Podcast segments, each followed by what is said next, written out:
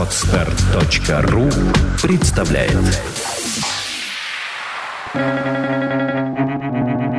Свободное радио Компьюлента Вечный покой был когда-то нарушен, и мир рассыпался на различия, и теперь беснуется и идет вновь к миру безразличному. Казимир Малевич.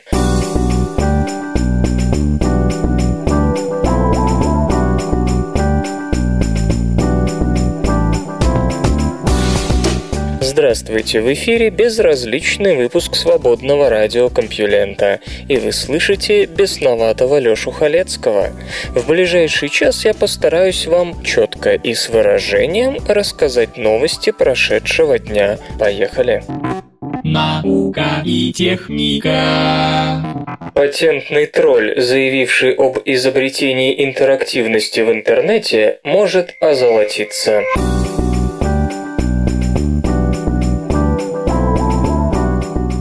Патриархальном стотысячном Тайлере, Техас, США, что чуть больше Урюпинска и чуть меньше Бобруйска, проходит судьбоносный процесс, который может положить начало бесконечной череде судебных тяжб века. Ну а что? Ведь однажды истец такого пошиба вполне может заглянуть в дверь даже к 1С, если, конечно, его заинтересует компания со столь скромным оборотом. Все началось с Microsoft. Читатель со стажем помнит, как некая Эолос подала в 1999 году в суд на мелкомягкого гиганта, и в 2003 суд отстегнул ей 521 миллион долларов. Тут господин Гейтс вдруг решил, что дешевле будет договориться, но и в рамках договоренности в 2007 году ему все равно пришлось расстаться со 120 миллионами, не считая судебных издержек. За что же компания, имеющая менее десятка сотрудников, получила больше 10 миллионов на брата? Ее основатель, Майкл Дойл, скромный чикагский биолог, который однажды заявил, что именно он в 1993 году изобрел и запатентовал интерактивный веб. Это эпическое изобретение, сделанное им во время работы в Калифорнийском университете, позволяло докторам видеть с разных сторон изображение эмбриона, кроме шуток. Беда лишь в том, что эти интерактивные изображения были подсоединены к нарождающемуся в ту пору интернету, и парень действительно запатентовал свою идею. Да, конечно, поначалу патентное бюро отклонило заявку, отметив, что не совсем понимает существо изобретения. Но затем от чего-то сменило гнев на милость и выдало озарению гениального биолога патент. А за детище Гейтса гений взялся первым лишь потому, что тогда это была самая богатая компания мира. Естественно, получив за 8 тяж балет всего по 10 миллионов долларов на рыло, Остап Ибраги... Ой, извините, Майкл Дэвид Дойл только вошел во вкус, а потому немедленно обратился к Forbes и другим ценным источникам, которые открыли ему главное знание.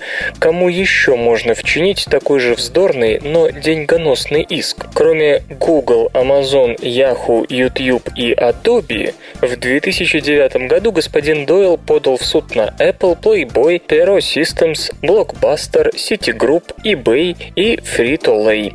Так, никого не забыл? Нет, точно забыл, потому что в США бездна всяких корейка, и иск получили сразу 20 с лишним контор. Конечно, не все они заплатят Иолос по 100 миллионов, но курочка по зернышку клюет. В мире еще много IT-компаний, и почти каждая без устали пользуется интерактивным вебом, размещает видео на своих сайтах, оснащает их поисковыми системами и так далее. Иск можно было бы подать и к 20 тысячам фирм, но, как мы уже говорили, биолог Дойл скромный человек. Собственно, большая часть этих компаний тут же пошла на мировую и сейчас уговаривает Эолос взять именно столько отступных, а не ту хренову тучу бабла, что приснилось этому козлу Дойлу. Но восемь отчаянных, можно даже сказать, сорвиголов, все же на что-то надеются. И вот им-то и вчинили иск на 600 миллионов долларов.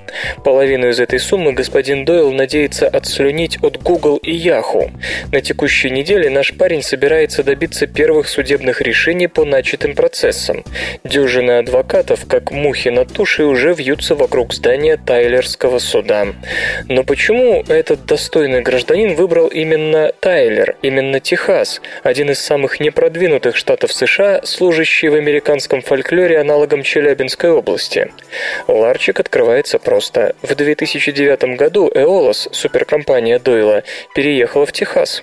Сам гениальный комбинатор селиться там, понятно, не захотел, а вот один единственный постоянный работник его рогов и копыт, специалист по патентному праву, переехал в Тайлер и нанял там роскошный офис в две комнаты. Он даже принял на неполный рабочий день нескольких студентов, чтобы проводить бета-тестинг разрабатываемого продукта. Вот только какого? Излишне говорить, что блистательная Эолос не выпустила ни одного браузера, не продала ни одной программы, но штат Техас уже получил от нее солидные миллионы налогов. И еще получит десятки, а может и сотни миллионов, если ковбойская Фемида окажется благосклонна к господину Дойлу. Да и сочувствие к калифорнийским гигантам в техасском захолустье вам по щиколотку. Судья Леонард Дэвис, рассматривающий дело, уже отказал в передаче его в калифорнийский суд. Причины просты. Шесть из восьми обвиняемых компаний имеют свои штаб-квартиры в Техасе, а в Калифорнии только две. Правда, это Google и Yahoo. Несомненно, Техас ничего не потеряет от этого дела, ведь большинство техасских подсудимых – компании с капитализацией крупной лесопилки. Ну а городок Тайлер и вовсе бюджетно озолотится. На встречный запрос Google разделить дело с тем, чтобы по калифорнийским компаниям судиться все же в их штате, судья Дэвис мудро заметил, что это не будет способствовать экономии средств судебной системы. Вот, собственно, и все. Можно лишь гадать о том, сколько конкретно миллионов состригут с той или иной полезшей в бутылку корпорации. Но точно одно – заплатят все, а достославное патентное и авторское право наконец-то начало выполнять апокалиптические прогнозы иных копилифтеров об удушении новых информационных технологий мертвой хваткой интеллектуальной собственности. Что сказать? Нам остается лишь радоваться тому, что Майкл Дойл родился слишком поздно, чтобы запатентовать таблицу умножения. Вскрытие озера Восток. Подробности и комментарии.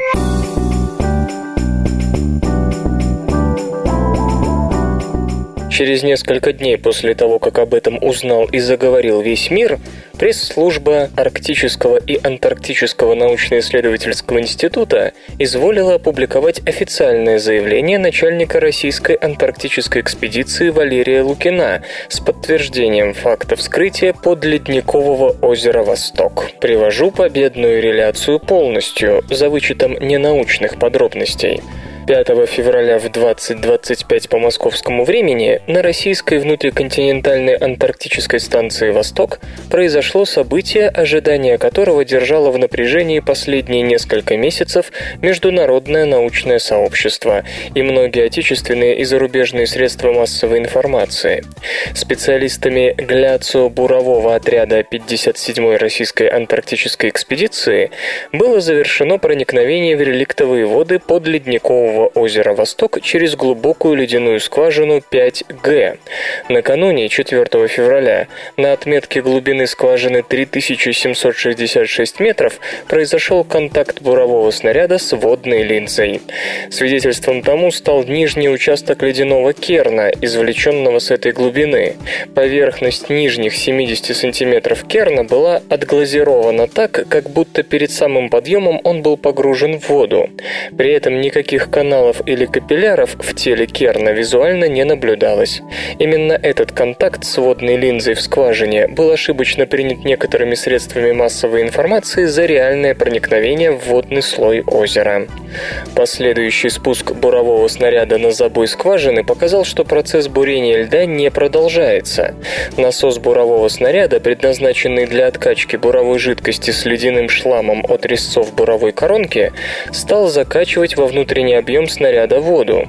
Как оказалось, при очередном подъеме снаряда в буровой комплекс было поднято около 30-40 литров воды, которая замерзала в процессе подъема. Напомню, что постоянная температура ледника в его верхней части на станции «Восток» составляет минус 55 градусов по Цельсию. Пробы свежезамороженной воды были собраны в специальную стерильную лабораторную посуду. После этой операции бурение ледника было продолжено, и на отметке 3769,3 метра на следующий день произошел контакт бурового снаряда с реальным водным телом подледникового озера. Датчики зафиксировали резкий скачок увеличения давления на забое и момента упора при вращении буровой коронки снаряда, после чего начальником отряда Васильевым и ведущим инженером-буровиком Зубковым, которые в это время были на вахте, снаряд в срочном порядке был поднят на поверхность. Как это и предполагалось, по разработанной в 2000 году в Санкт-Петербургском государственном горном университете и Арктическом и Антарктическом научно-исследовательском институте технологии экологически чистого проникновения в подледниковое озеро Восток, подъем воды из озера и призабойной части скважины произошел на высоте около 30-40 метров от нижней поверхности ледника. Менее плотная, чем озерная вода буровая жидкость, состоящая из смеси керосина и фреона, стала быстро подниматься по стволу скважины.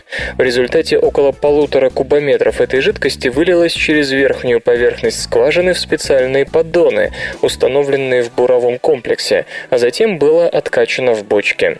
Таким образом, теоретически предсказанные 11 лет назад результаты были полностью доказаны на практике. Прибытие участников проекта в Петербург из порта Кейптаун на рейсовом самолете запланировано на 24 февраля. Пробы воды из реликтового озера специалисты намерены получить только в следующем сезоне, в декабре 2012-январе 2013 года. Доставить их в Петербург смогут лишь в мае 2013 Иностранные специалисты склонны верить всему заявлению. Например, Махлан Кенникат из Техасского университета A&M указывает на регистрацию роста давления в нижней части скважины. Столкнуться с давлением можно было только сломав ледяную печать на поверхности озера. Конкуренты тоже горячо приветствуют достижения коллег, которые первыми проникли в подледный мир Антарктиды. Например, Дэвид Пирс из британской антарктической службы отмечает, что это подлинный технический прорыв. Напомню, что Дэвид входит в группу, которая в следующем году надеется получить образцы воды из другого подледникового озера – Элсуорт в Западной Антарктиде. Американская команда тем временем стремится добраться до реки, кормящей ледовый поток Уилланса, тоже в Западной Антарктиде. Но господин Пирс говорит, что ученые рассматривают все это как сотрудничество, а не конкуренцию. Если все три проекта увенчаются успехом, мы получим более точное представление о подледной среде. С этой точки зрения очень хорошо, что русские проникли в Восток. Джон Прискоу из Университета штата Монтана отмечает также успех предприятия с инженерной стороны. Оказывается, люди могут добраться до среды, расположенной под 4-километровой толщей льда. Озеро Восток, крупнейшее из полутораста антарктических подледниковых водоемов, оставалось изолированным от поверхности на протяжении миллионов лет, по разным оценкам от 4 до 25 миллионов, и многие надеются, что оно содержит неизвестные нам формы жизни. Впрочем, ряду специалистов это представляется маловероятным. Бурильщики уже взяли пробы аккреции льда, то есть вод озера, которые естественным образом замерзли в нижней части ледника, и хотя некоторые исследователи утверждают, что там найдены бактерии, другие списывают это на загрязнение. Кроме того, лед над озером заполнен пузырьками захваченного воздуха. Этот воздух накапливался в озере на протяжении тысячелетий, повышая концентрацию кислорода в воде и создавая потенциально токсичную среду. В воде может быть растворено до 1,3 грамм кислорода на литр.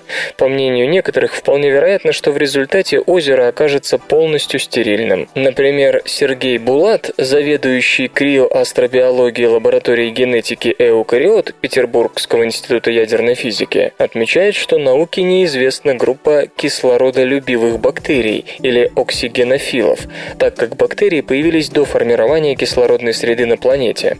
Кроме того, потенциальные жители Востока должны хорошо переносить давление в 400 атмосфер и низкую температуру 2-3 градуса по Цельсию. К тому же в воде почти почти нет растворенных органических веществ, а значит это не могут быть гетеротрофы, питающиеся готовой органикой. Поскольку в озеро не проникает свет, невозможен фотосинтез. В таком случае озеро Восток – единственное место на Земле, где есть вода, но нет жизни. С другой стороны, в водоеме могут жить хемосинтезирующие бактерии, которые прячутся на самом дне, в осадочных породах, где кислорода почти не бывает, так как он расходуется на реакции окисления. Кроме того, на дне озера могут присутствовать горячие источники, а подземные воды, как правило, лишены кислорода, рядом с которыми могут существовать даже макроскопические организмы в тонком слое между бескислородной водой источников и перенасыщенной кислородом водой озера. По мнению господина Булата, макроскопические животные могли попасть в озеро еще в те времена, когда Антарктида входила в состав Гондваны и размещалась в районе экватора. Наконец, нельзя исключать попросту открытие этих оксигенофилов, что станет большой радостью для биологии и астробиологии в том числе. У маленькой галактики обнаружен большой аппетит.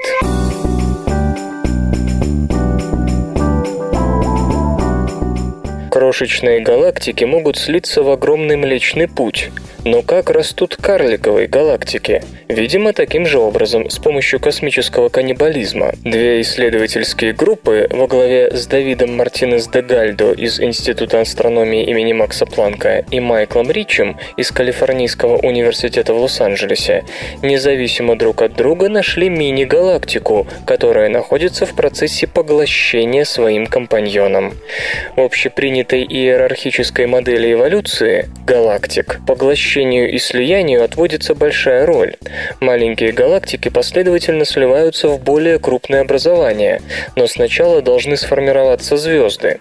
Считается, что это происходит следующим образом. Рассеянный газ постепенно сбивается во все более плотные облака под действием собственной силы тяжести, и когда достигается критическая плотность, рождаются звезды. Не исключено, что самые маленькие галактики именно так и сформировались, напрямую, без каннибализма, и действительно, до сих пор слияния карликовых галактик не наблюдались. Только сейчас астрономы получили убедительные доказательства того, что небольшой спутник карликовой галактики NGC 4449 в созвездии Гончие Псы, впервые обнаруженный в 2007 году, на самом деле представляет собой другую карликовую галактику, поменьше, которая разрушается более крупным соседом. Через некоторое время она будет поглощена, NGC 4449b оставалась незамеченной, поскольку ее свет более чем в 10 раз слабее, чем естественная яркость ночного неба, и примерно в тысячу раз света Млечного Пути. Оценка массы деформированной галактики предполагает, что она содержит значительное количество темной материи. Если так, то перед нами редкий пример невидимого слияния, то есть объединения галактики с объектом, обладающим низкой яркостью. Подобные события очень трудно наблюдать непосредственно, но именно такие происшествия оказывают существенное влияние на форму, размер и динамику галактик. NGC 4449b вытянута гигантской буквой S. Она настолько велика, что если один конец литеры поместить в центр Млечного Пути, то другой дотянется до Солнца. На самом деле NGC 4449b крупнейшая из известных карликовых галактик так называемой местной группы. Изображения этой галактики, полученные группой господина Рича, принесли еще несколько сюрпризов. Астрономы разглядели странную звездную дугу, которая может быть уже поглощенной галактикой, и гало, которая, как выяснилось, представляет собой старые звезды. С учетом последних, NGC 4449 приближается размерами к Млечному Пути. Происхождение этих старых звезд остается неизвестным. Возможно, это остатки поглощенных и разорванных на куски соседей. Оба исследования выполнены с помощью скромных инструментов в сотрудничестве с астрономами-любителями. Майкл Рич воспользовался телескопом Centurion 28 диаметром 70 см, принадлежащим организации Polaris Observatory Association. Свои наблюдения он и его коллеги проводили в мае-июне 2011 -го. Давид Мартинес де Гальдо с апреля 2010 по январь 2011 прибегал к помощи полуметрового телескопа калифорнийского любителя Джея Габани, установленного в его обсерватории «Черная птица», а затем анализировал более точные данные телескопа Субару на Гавайях. Интернет и связь.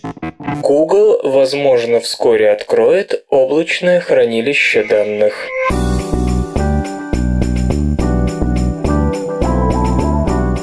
Компания Google, по информации осведомленных веб-источников, планирует открыть аналог сервиса Microsoft SkyDrive.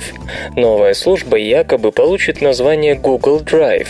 Ее пользователям будет предоставляться дисковое пространство на серверах в интернете для хранения различных файлов – музыки, видеоматериалов, документов и прочего. Получить доступ к сервису подписчики смогут с персональных компьютеров и мобильных устройств с подключением к сети, в том числе со смартфонов и планшетов.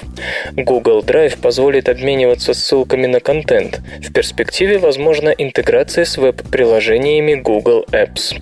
Отмечается, что для большинства пользователей облачное хранилище Google Drive будет бесплатным. Взимать плату планируется только с тех, кому необходимы премиум-аккаунты большого объема. По слухам, Google Drive представят в ближайшие недели или месяцы. Браузер Google Chrome 17 доступен для загрузки.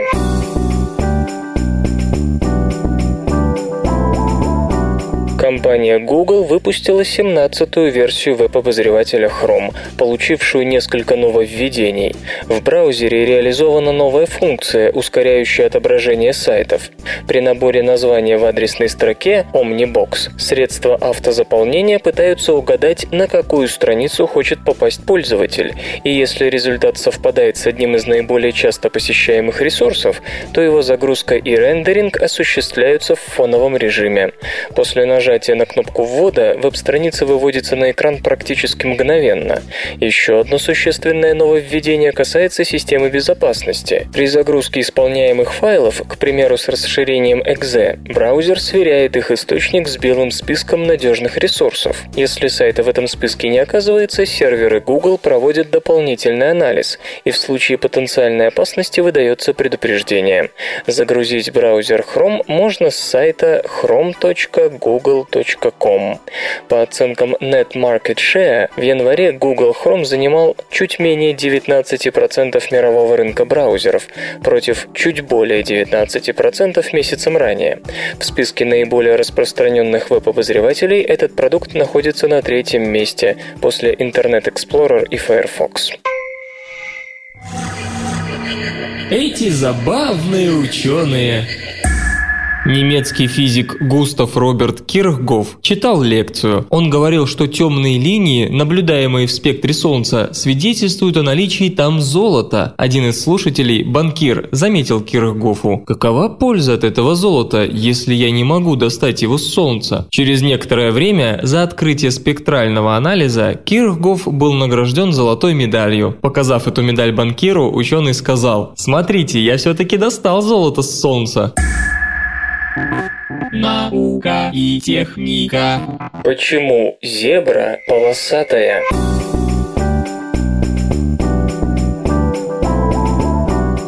По мнению ученых, полосатая краска зебр защищает их от слепней.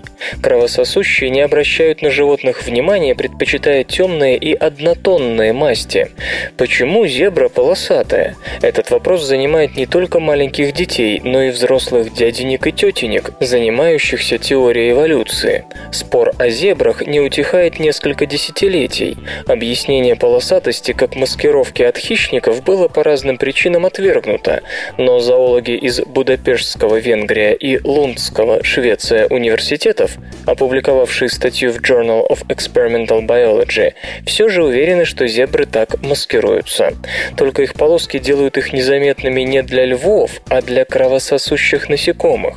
Эксперименты показали, что черная, коричневая и вообще темная масть животного очень привлекательна для слепней. Оказалось, что кровососущие двукрылые летят на свет, поляризованный в горизонтальной плоскости. Именно такой свет отражается от темно окрашенной шерсти. Белая шерсть наоборот, отражает свет, который колеблется во всех плоскостях, а не только в горизонтальной. И белую лошадь слепни беспокоит гораздо меньше, чем черную. А что насчет полосатых зебр? Зоологи поставили несколько экспериментальных стендов, имитировавших разную масть от черной до белой. Стенды были смазаны клеем, так что потом можно было легко подсчитать, какую раскраску слепни предпочитают больше всего. Оказалось, что зебровая еще менее привлекательна для кровососов, чем белая. Для верности исследователи повторили этот эксперимент, но уже с куклами лошадей в натуральную величину. Результаты те же. На зебр слепни садились неохотно. Любопытно, что в данном случае важную роль играла именно ширина полосок. Если они оказывались шире, чем надо, слепни радостно устремлялись на черные участки. Видимо, чередование полос определенного размера создавало в глазах мух совершенную неразбериху, так что они не могли разглядеть жертву. Впрочем, другие исследователи, признавая тщательность и остроумие работы, по-прежнему призывают быть осторожнее с глобальными эволюционными выводами. Чтобы утверждать, что именно слепни были главной причиной полосатости зебр, нужно доказать, что зебры более всех остальных копытных страдали от этих насекомых. В противном случае непонятно, почему все остальные – коровы, ослы, лошади и так далее – не приобрели такой же спасительной окраски. Нейрозонд контролирует моль киборга в полете.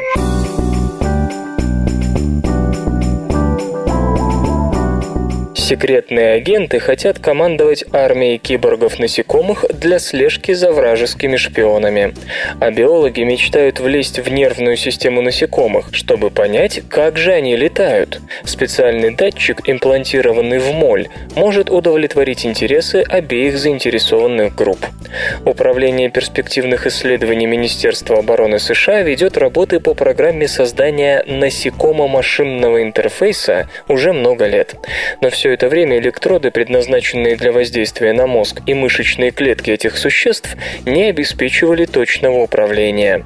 Исследовательская группа из Массачусетского технологического института, возглавляемая Джоэлем Волдманом, разработала уникальный гибкий нейрозонд, прикрепляемый непосредственно к брюшной нервной цепи насекомых, по выполняемым функциям, примерно соответствующий спинному мозгу млекопитающих.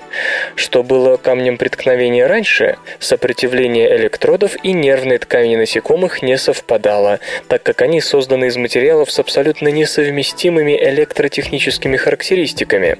Новый зонд изготовлен из полимидного полимера, заключенного в рубашку из золотых и углеродных нанотрубок, полное сопротивление которых значительно ближе к показателям нервной ткани.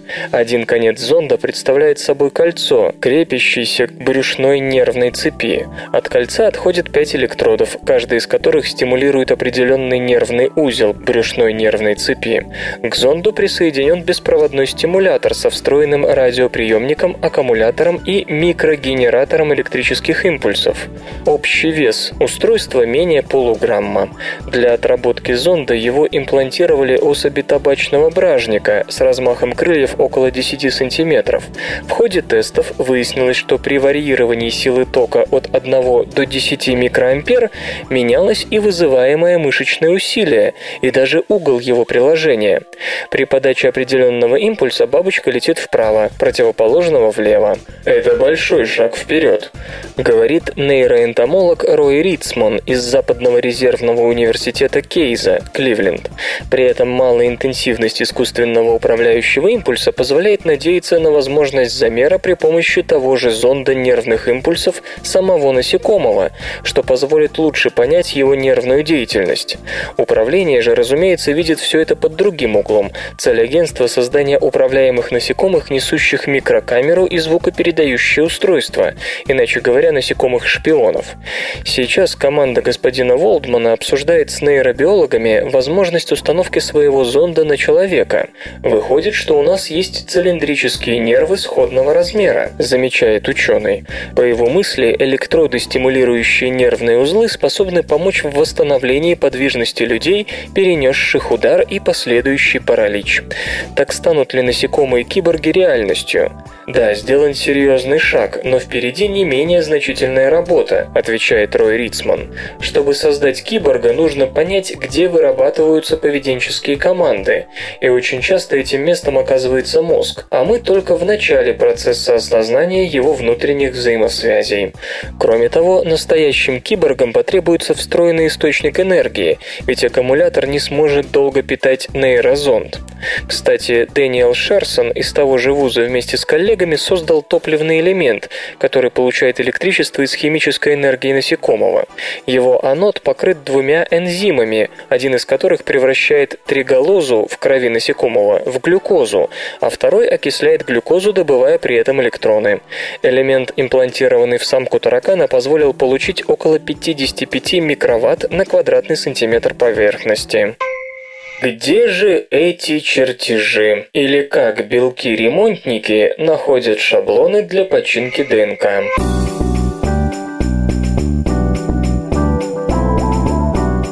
Для починки ДНК белки-ремонтники ищут в остальной ДНК неповрежденную копию нужного участка. При этом они не перебирают по одному все участки здоровой ДНК, а анализируют сразу несколько фрагментов на предмет их сходства с нарушенной последовательностью. Когда с ДНК случается что-нибудь нехорошее, например, разрыв или замена правильного нуклеотида на неправильный, в дело вступают репарации. Их существует несколько видов. Одна из самых сложных и загадочных разновидностей репарации состоит в том, что поврежденный участок молекулы ДНК расплетается так, чтобы освободить одну нить молекулы, после чего начинается поиск шаблона, по которому будет происходить восстановление. Поврежденный участок сравнивается со здоровой копией, хроматидой у человека или синтезируемой копией хромосомы у бактерии. И когда соответствующий здоровый участок найден, по его образцу заделывается брешь в поврежденной молекуле.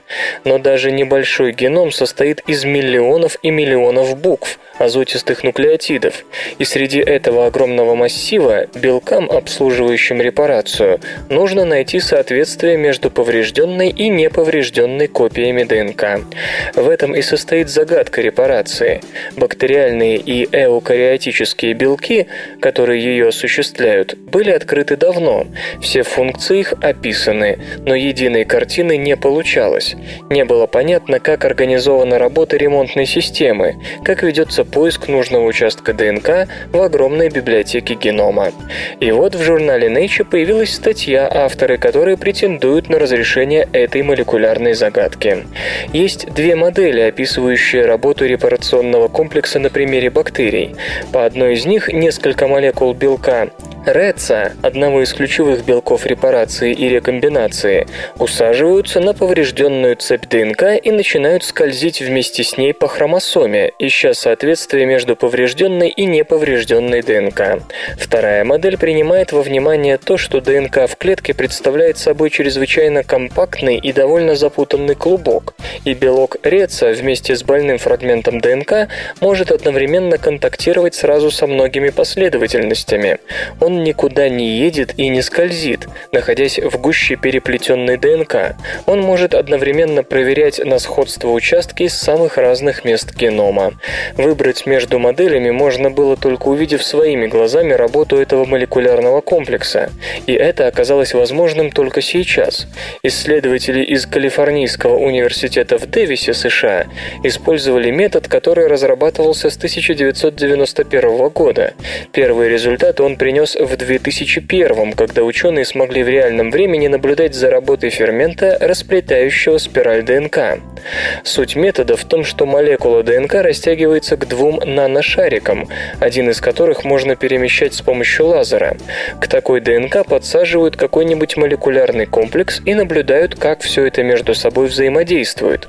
На этот раз ученые добавили к ДНК на шариках белок РЭЦа, удерживающий другой кусок ДНК, который ему нужно было сличать. Меняя форму ДНК, делая ее то вытянутой струну, то свернутой, ученые показали, что ремонтные белки никуда не скользят, а одновременно сравнивают с поврежденной последовательностью разные участки здоровой ДНК. Можно сказать, что система просматривает сразу несколько чертежей, выбирая нужные. За счет этого, полагают исследователи, репарация идет гораздо быстрее, чем это было бы в случае постепенного перебирания и сравнивания последовательностей. В дальнейшем ученые собираются также увидеть процесс репарации, в котором участвуют белки человека. Считается, что неполадки в репарации ДНК служат причиной многих видов рака, так что для борьбы с ними всякая информация об этом молекулярном процессе может прийтись очень кстати.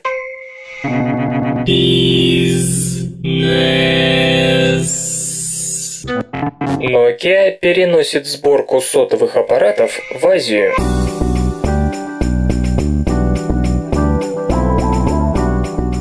Компания Nokia, стремительно сдающая позиции на рынке смартфонов, объявила об очередном этапе реорганизации. Сообщается, что в течение этого года сборка сотовых аппаратов в Европе будет полностью прекращена. Это приведет к увольнению приблизительно 4000 человек на трех заводах. Около 2300 сотрудников будут сокращены на предприятии в Венгрии, 1000 в Финляндии и еще 700 в Мексике. После этого сборка телефонов и смартфонов будет перенесена перенесена в Азию. Мера позволит снизить производственные издержки и затраты на транспортировку, поскольку основные поставщики комплектующих сосредоточены именно в азиатском регионе. Предприятия, на которых планируется провести сокращение штата, после реорганизации будут задействованы преимущественно под разработку программного обеспечения и его адаптацию для различных рынков.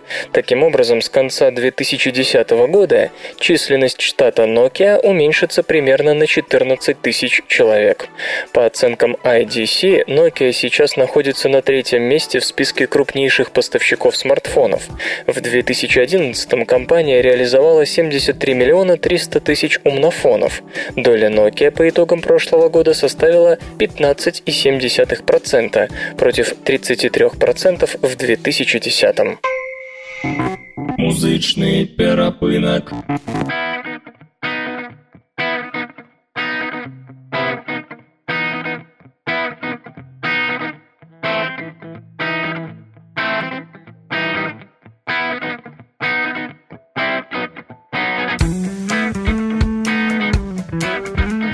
Сегодня в эфире свободного радиокомпьюлента группа «Понедельник», а получать эстетическое удовольствие мы будем от песни «С ней». солнце по небу двинулось, все за удачи догонку кинулись. Не облажать бы решение племени, не опоздать бы по новому времени. Времени научного тыком выбора, времени ссадин, проб и ошибок. Патологической лжи усталости, знаешь, ты не доживешь до старости. Здесь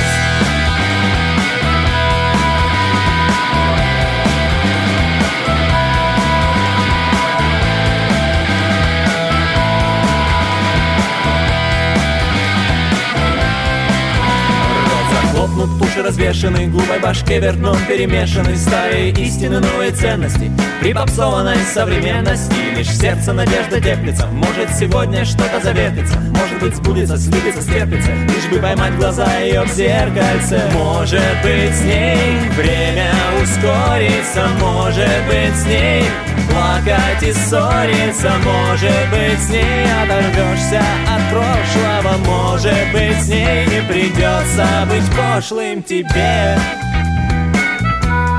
Может быть с ней. Может быть с ней. Может быть с ней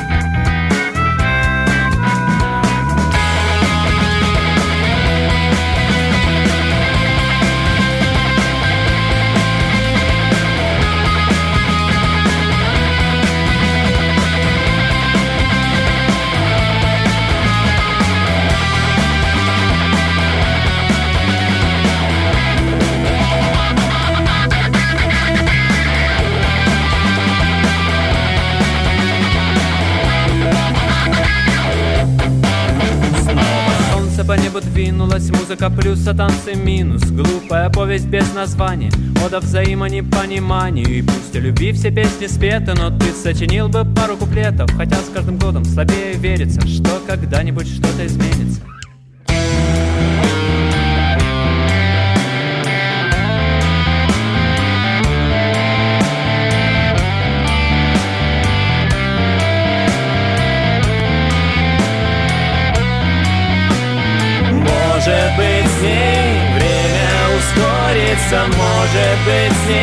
плакать и ссориться Может быть с ней оторвешься от прошлого. Может быть с ней не придется быть пошлым тебе.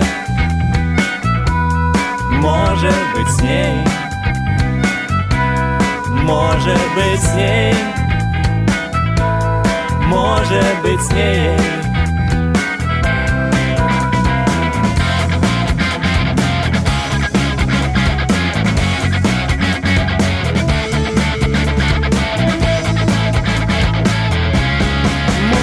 Может быть с ней, может быть с ней, может быть с ней, может быть с ней, может быть с ней, может быть с ней, может быть с ней,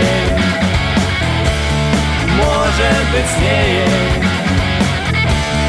может быть с ней, может быть с ней.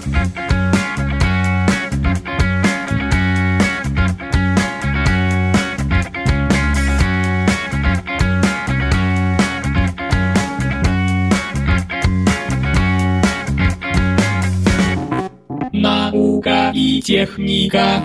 Загадочное извержение 1258 года будоражит вулканологов.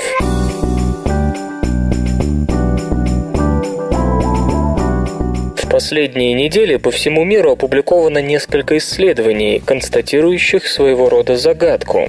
По данным из ледовых шапок, как северного, так и южного полушария, равно как и отложения осадочных пород различных озер по всей планете, примерно в 1258 году произошло колоссальное извержение с выбросом в атмосферу от 190 до 270 миллионов тонн твердых частиц. Это соответствует VEI-6, наибольшему уровню, зарегистрированному за всю историю нашего вида. Даже извержение Тамборы 1815 года, которое тоже имело VEI-6, было вдвое слабее. Но ни у историков, ни у геологов нет ни малейшего представления о том, где такое воистину титаническое событие могло произойти. Практически все температурные аномалии последних 800 лет показывают глубокую взаимосвязь с вулканическими извержениями, создающими аэрозольные облака и резко снижающими температуру на поверхности Земли. Не избежало таких последствий и загадочное извержение середины 13 века, оказавшее серьезнейшее влияние на европейский климат. Пять лет после этого над Европой наблюдались сухие туманы, то есть упомянутые аэрозольные облака. Фактически резкого похолодания удалось избежать только потому, что 1258 год был годом Эль-Ниньо, хотя некоторое понижение температуры все же отмечалось. Многочисленные датировки сходятся на периоде между январем и серединой мая 1258 года. Некоторую ясность с местоположением загадочного вулкана дает то, что следы его извержения обнаружены на обоих полюсах. Речь должна идти об экваториальной или тропической зоне. На этом ясность кончается. На подозрении несколько вулканов, но ни один не может быть достоверно признан виновным. Те из них, что имели мощные извержения в 13 столетии, как Килотоа в Эквадоре, почти наверняка буйствовали на 20 лет позже вулкана X. Все остальные выбросы были слабее, да и происходили в северном полушарии, что не объясняет равномерного распределения вулканического пепла между ледовыми шапками севера и юга. Остаются две возможности. Либо перед нами неизвестный вулкан, либо неизвестное извержение известного вулкана. Причем второе, по понятным причинам, менее менее вероятно. Варианты включают подводную кальдеру в южной части Тихого океана, где вполне возможно наличие незарегистрированного подводного вулкана или какого-нибудь его коллегу из малоизученных районов Анд. Против последней версии, однако, отсутствие археологических свидетельств в неплохо исследованном районе формирования цивилизации инков. Скажем, извержение Йоранго превратило территорию нынешнего Сальвадора и части Гондураса в лавовую площадку и вызвало 200-летний перерыв в находках. Период с 5 по 7 века так и называется в местной археологии периодом Йоранго, и раскопки в этих слоях даже не ведутся. Но следов такого эпического катаклизма в Андах 13 века просто нет. Есть и темная лошадка, стратовулкан Фентейл в Эфиопии, действительно мощный и подходящий по местоположению, но его вулканическая история изучена настолько плохо, что сейчас эту версию нельзя ни признать, ни опровергнуть. При этом даже восьмикратно более слабый взрыв Кракатау дал столб пепла высотой 70 километров. Однако в эфиопских письменных источниках той эпохи нет ни малейших следов столь феерического зрелища. Геологи рассматривают и вариант одновременного извержения нескольких вулканов в разных полушариях. Но здесь препятствием может стать планируемое сравнение пепла из ледяных шапок Гренландии и Антарктиды. Если оно покажет одинаковый состав пепла, то гипотезу одновременных выбросов в разных полушариях придется забыть. Концы в воду? Да, это тоже возможно. Напомню, Кракатау после извержения 1883 года исчез вместе с островом, на котором стоял. Сегодняшний 800-метровый вулкан на его месте вырос лишь через полвека. А если бы он так и не поднялся, а извержение произошло бы 800 лет назад? Суперконтинент будущего сформируется на Северном полюсе.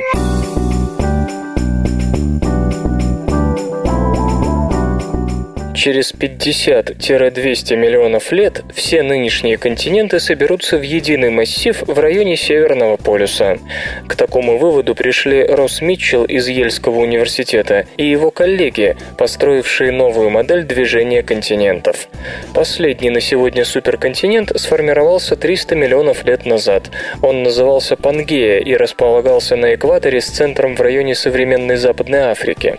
Анализ геологии горных цепей планеты позволяет предположить, что следующий суперконтинент ляжет либо на том же месте, закрыв Атлантический океан, либо на другой стороне земного шара, в середине современного Тихого океана. Группа господина Митчелла выдвинула иную гипотезу.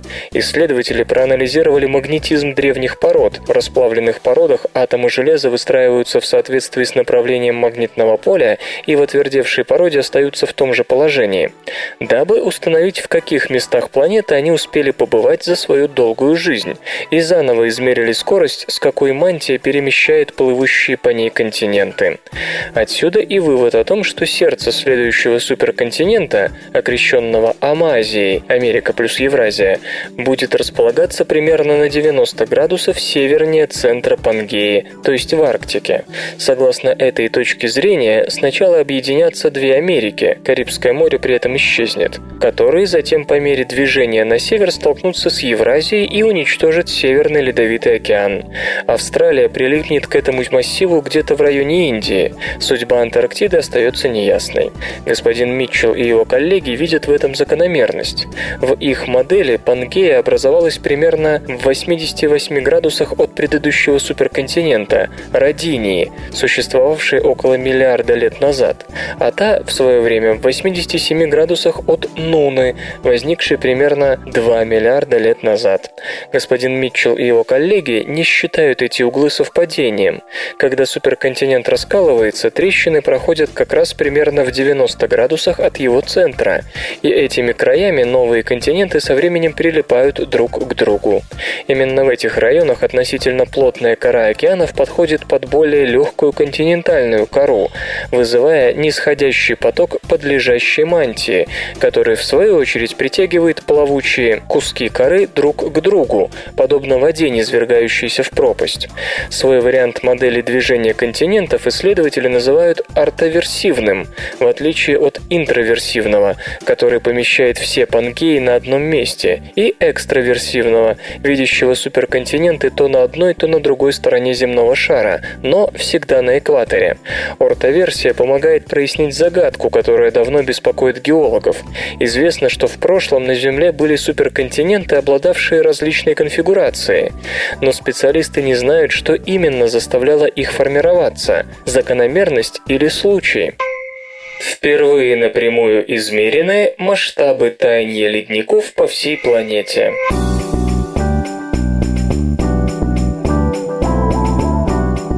Исследователи из Колорадского университета и их коллеги провели первый в своем роде всесторонний анализ спутниковых данных, дабы выяснить, насколько уровень моря вырос в результате таяния ледников.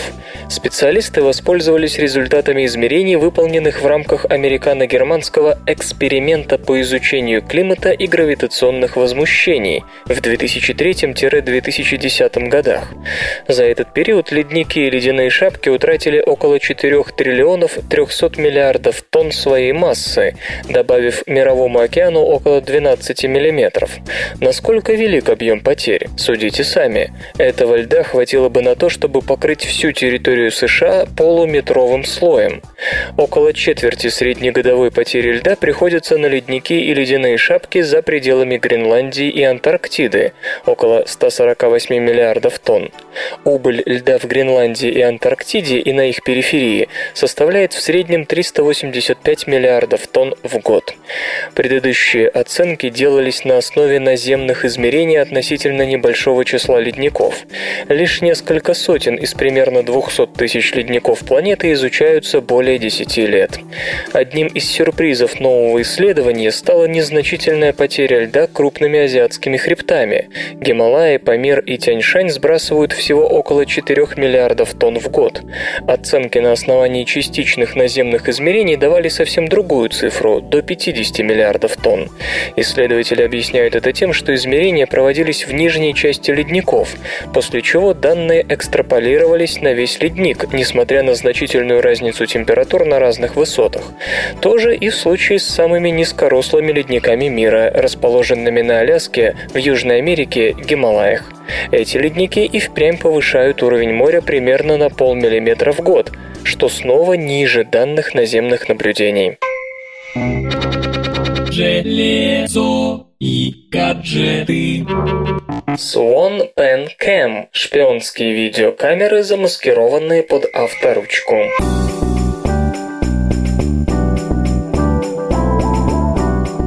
Компания Swan представила компактные камеры HD, PenCam и PenCam 4GB, предназначенные для проведения скрытой фото- и видеосъемки. Новинки замаскированы под шариковую авторучку, функции которой при необходимости могут выполнять.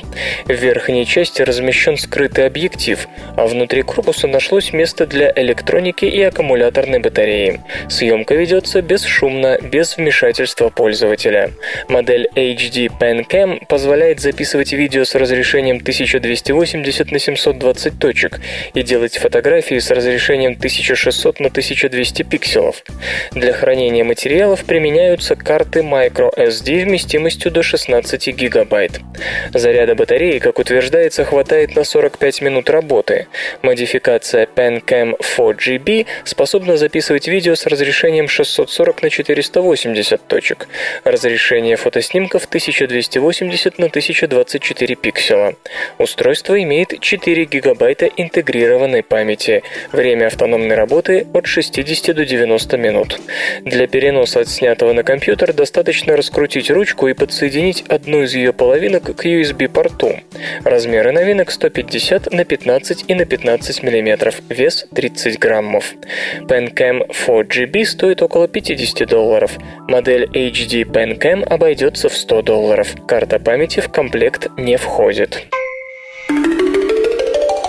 Факты и фактики. Знаете ли вы, что гигантская планета Сатурн имеет самую большую систему колец из всех планет Солнечной системы? Масса этой сложной системы, окружающий гигант, в целом составляет около 4 на 10 в 11 степени килограмм, что равно весу 30 миллионов таких гор, как Эверест. Другие планеты-гиганты, состоящие из газа, Юпитер, Уран, Нептун, также имеют кольца, но они не так обширны и впечатляющие, как у Сатурна. Кольца планеты состоят из миллионов маленьких, вращающихся независимо частиц льда и пыли. Очевидно, они образовались несколько десятков миллионов лет назад, когда комета столкнулась с маленьким спутником, разбив его на бесчисленные кусочки, которые и образовали кольца.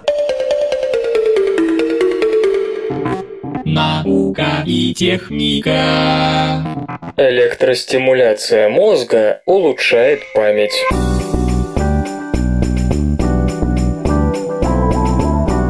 Ученым удалось с помощью глубинной электростимуляции мозга добиться улучшения пространственной памяти. Глубинная стимуляция головного мозга, когда через вживленные электроды электрическими импульсами массируют ту или иную область, уже успела зарекомендовать себя как эффективный клинический метод. У страдающих синдромом Паркинсона после такой стимуляции улучшался контроль над движениями. Есть обнадеживающие результаты у применения глубинной стимуляции в случае случае депрессии и других психических расстройств. Но простимулировать таким образом память до сих пор не удавалось.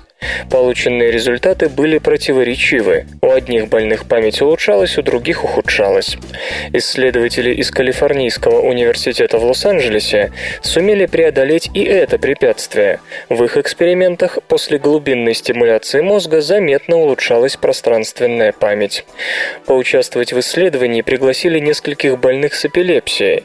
Эпилептикам вживляют в мозг электроды, чтобы определить, какой его участок виноват в припадках, и потом потом нейтрализовать его. Этим решили воспользоваться ученые. Добровольцам предлагали поиграть в автосимулятор. Нужно было найти маршрут из точки А в точку Б, сидя за рулем виртуального автомобиля. После выполнения задания проводили глубинную стимуляцию мозга и смотрели, не улучшаются ли результаты. Стимуляция действительно улучшала память. Как пишут исследователи, участники эксперимента при этом прокладывали более короткий маршрут и в итоге добирались до цели цели быстрее. Секрет успеха, по мнению ученых, был в том, чтобы стимулировать энтеринальную кору. Известно, что за память у нас отвечает гиппокамп, но стимуляция самого гиппокампа не улучшала, а порой и ухудшала запоминание. Энтеринальная кора служит чем-то вроде привратника, или лучше сказать устройства ввода. Информация, подлежащая запоминанию, приходит сначала в эту область коры, а из нее уже поступает в гиппокамп. Возможно, последний обладает слишком сложной структурой, структурой, а потому отличается непредсказуемостью в ответ на прямую стимуляцию. Но вот опосредованное воздействие через энтеринальную кору, по-видимому, его вполне устраивает. Многие психоневрологические заболевания проявляются прежде всего в потере памяти, и в первую очередь тут, конечно, приходит на ум синдром Альцгеймера и различные амнезии. Однако авторы подчеркивают, что предстоит большая работа по анализу полученных данных, и только потом можно будет переходить переходить к их применению в клинической практике. Действительно, ученым удалось показать улучшение пространственной памяти, а будет ли также совершенствоваться память на события, лица или имена, пока неизвестно. Октогональные поры цеолита остановят изменение климата.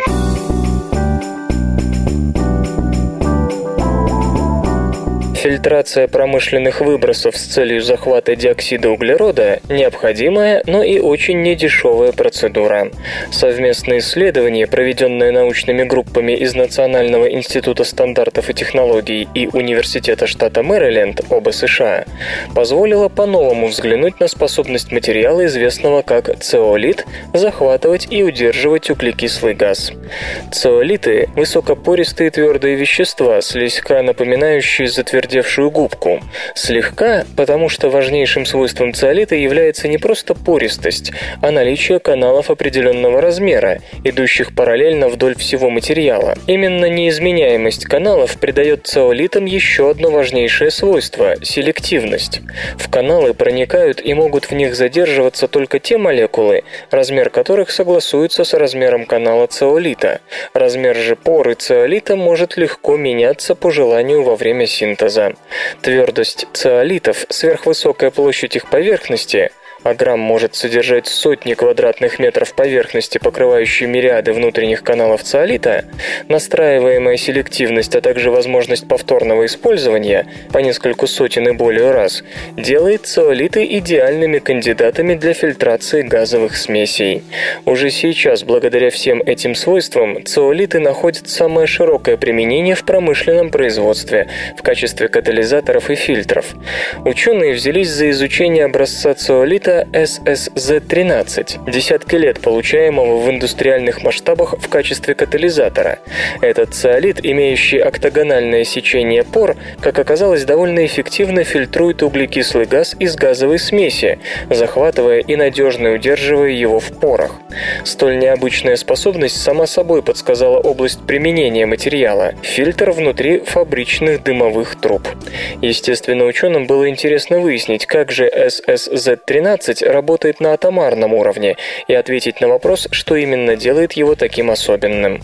Используя метод нейтронной дифракции, исследователи обнаружили, что октагональные поры SSZ-13 очень хорошо ловят именно вытянутую вдоль своей оси худощавую молекулу СО2 и удерживают ее за центральный атом углерода, который несет частичный положительный заряд. Молекулы с иными электронными конфигурациями, формами и размерами проходят по каналам не задерживаясь, если, конечно, вообще в них попадают. Подобно знаку «стоп», каждая октагональная пора может содержать только одну молекулу СО2, и каждый кубический сантиметр циолита способен отфильтровать 31 сотую грамма углекислого газа, что делает материал чрезвычайно привлекательным в сравнении с любыми другими уже используемыми разработками. Дальнейшие усилия ученых сконцентрируются вокруг исследования возможности использования SSZ-13 для отделения углекислого газа от метана. Дело в том, что другим основным компонентом газовой смеси является именно СО2. Авторы надеются, что SSZ-13 поможет решить и эту проблему.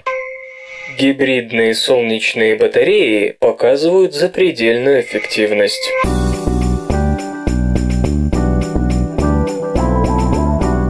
Разработанные в Кембриджском университете Великобритания новые фотоэлектрические ячейки способны поднять квантовую эффективность солнечных батарей на совершенно новый уровень.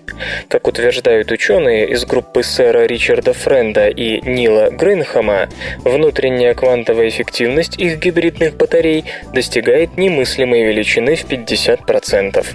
Если вы еще не прониклись величием момента, поспешу заметить, что согласно физике солнечных батарей на основе кремния, уточнение задает ширину PN зоны перехода в полупроводнике, существует предельное значение максимальной квантовой эффективности, равное 33,7%. Вы вправе ответить на это, что значение справедливо только для одной PN-зоны, и если слоев в батарее бесконечно много, то показатель устремится к 86%. Это так, но в реальном мире все конечно, и обиднее всего то, что на пути прогресса всегда стоит его цена. Оттого производители, которых больше всего интересует ценник на товаре, не увеличивают количество слоев, а уменьшают. А проблему эффективности приходится решать какими-то иными способами, и в результате рекордные цифры квантовой эффективности не превышают 25%. И это считается безусловной победой и позволяет с оптимизмом смотреть в будущее ревнителям зеленой энергии. Выдающимся ученым, сотрудникам физического факультета Кембриджского университета Нилу Гринхэму и сэру Ричарду Френду не привыкать жить и работать под девизом «Think Different». Используя накопленный багаж знаний в оптоэлектронике, наноматериалах и органических проводниках, им удалось разработать новый гибридный тип солнечных батарей. Традиционные батареи способны абсорбировать только часть солнечного света, а большая часть световой энергии, особенно высокоэнергетичные фотоны синего спектра, теряется в виде тепла. Именно неспособность возможность традиционных солнечных батарей абсорбировать фотоны с любой длиной волны в диапазоне от ближнего ультрафиолета до ближнего инфракрасного и есть одна из причин существования предела шотки Квизера в 34% от всей доступной нам энергии светила. Гибридные батареи умеют не только успешно абсорбировать красный свет, используя слои из наночастиц сульфида свинца, но и получать от фотонов видимого спектра, включая синие, больше энергии, резко увеличивая поток выходного электричества. Обычно солнечная батарея производит один электрон на каждый полезно абсорбированный фотон, но в гибридных решениях благодаря использованию пентацена, это органический полупроводник, который абсорбирует видимый свет, включая синюю область спектра, а потому сам он очень черный. Так вот, благодаря использованию пентацена и особенностям интерфейса между неорганическим материалом и органическим пентаценом происходит генерация сразу двух электронов на каждый поглощенный фотон высокой энергии. Таким образом, гибридный материал позволяет получать примерно в два раза больше электричества от видимого света, включая синий, и одновременно конвертировать фотоны даже с самой низкой энергией. Все вместе это дает возможность подтянуться к беспрецедентному уровню внутренней квантовой эффективности в 50% от всей доступной солнечной энергии. И два слова о недостатках предложенного решения, на которые авторы, понятно, пока внимания не обращают. Во-первых, и во-вторых, и так далее, это пентацен, то есть яркий представитель полициклических ароматических углеводородов. А раз так, то это очень сильный канцероген, мутаген и тератоген одновременно. Крупнотоннажное производство, можно и из нефти выделять, но там на всех не хватит, включает несколько стадий, на каждой из которых исходные вещества, продукты реакции побочные продукты, канцерогены, мутагены и тератогены один круче другого. А понадобится пентацена много, где и кто это будет производить. И синтез начинать тоже с чего-то надо. Наиболее простой и доступный начинается с производства бензола, тоже канцероген, да еще и летучий. Но самое главное в том, что основной источник бензола – это сырая нефть. Нас пугают. Нефть кончится, и тогда солнечная энергетика, наравне с другими альтернативами, будет вашим спасением. Может быть, но только не такая, которая завязана на использовании ароматической органики. А значит, независимый от нефти кремний, хоть и выглядит сегодня гадким утенком в сравнении с органическим неорганическим гибридом, завтра станет незаменимым именно из-за своей независимости от нефти. Наконец, сам пентацен очень склонен к окислению кислородом воздуха в условиях ультрафиолетового облучения. А где, как не в солнечной батарее, встретятся вместе пентацен, кислород и ультрафиолет солнечного света? Значит, долговечность гибридной батареи на основе пентацена вызывает очень большие сомнения, как ее не защищай. Игры. Тим Шефер делает игру на народные деньги.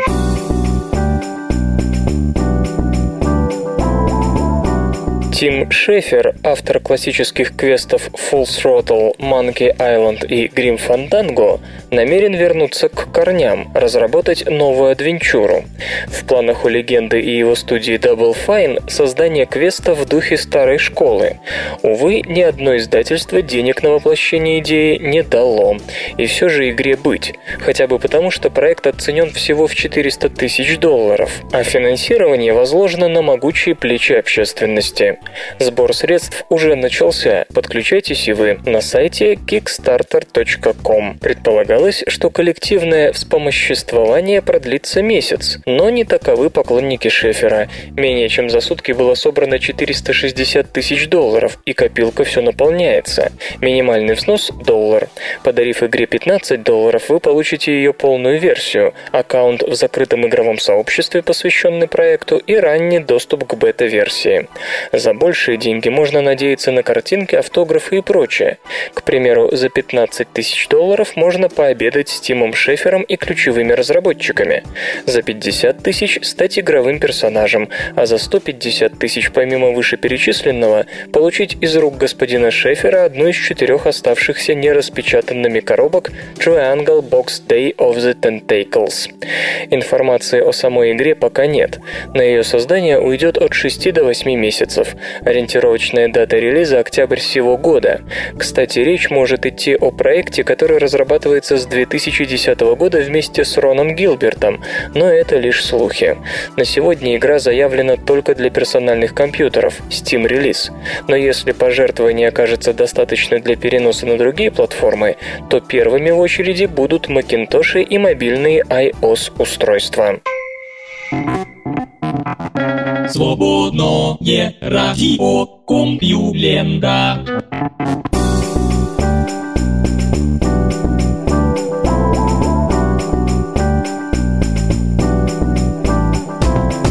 Безразличный выпуск СРК подошел к концу. Загляните на сайт компьюлента.ру, там новостей еще больше. Ну а меня, Лешу Халецкого, вы обязательно услышите завтра. Обещаю и держите себя в руках. Свободное радио Компьюлента. Скачать другие выпуски подкаста вы можете на podster.ru